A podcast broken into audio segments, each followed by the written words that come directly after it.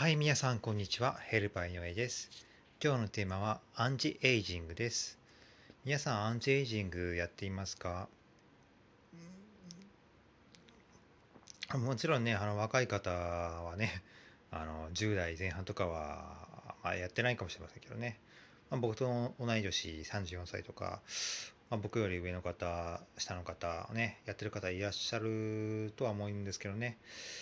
やっぱりね、あのいつまでも、ね、若い状態でいたいっていうのは、そう思ってる人多いと思うんですよね。はい。年齢はどうしてもね、あの、加算していきますけどね、体の状態はね、あのまあ、食べ物、運動、ね、人間関係、いろいろ、まあ、本書いてますけど、それを読んでいただいて、まあね、あのまあ、若い状態をできるだけキープは、ね、まあ、遅らせるってことはね、できる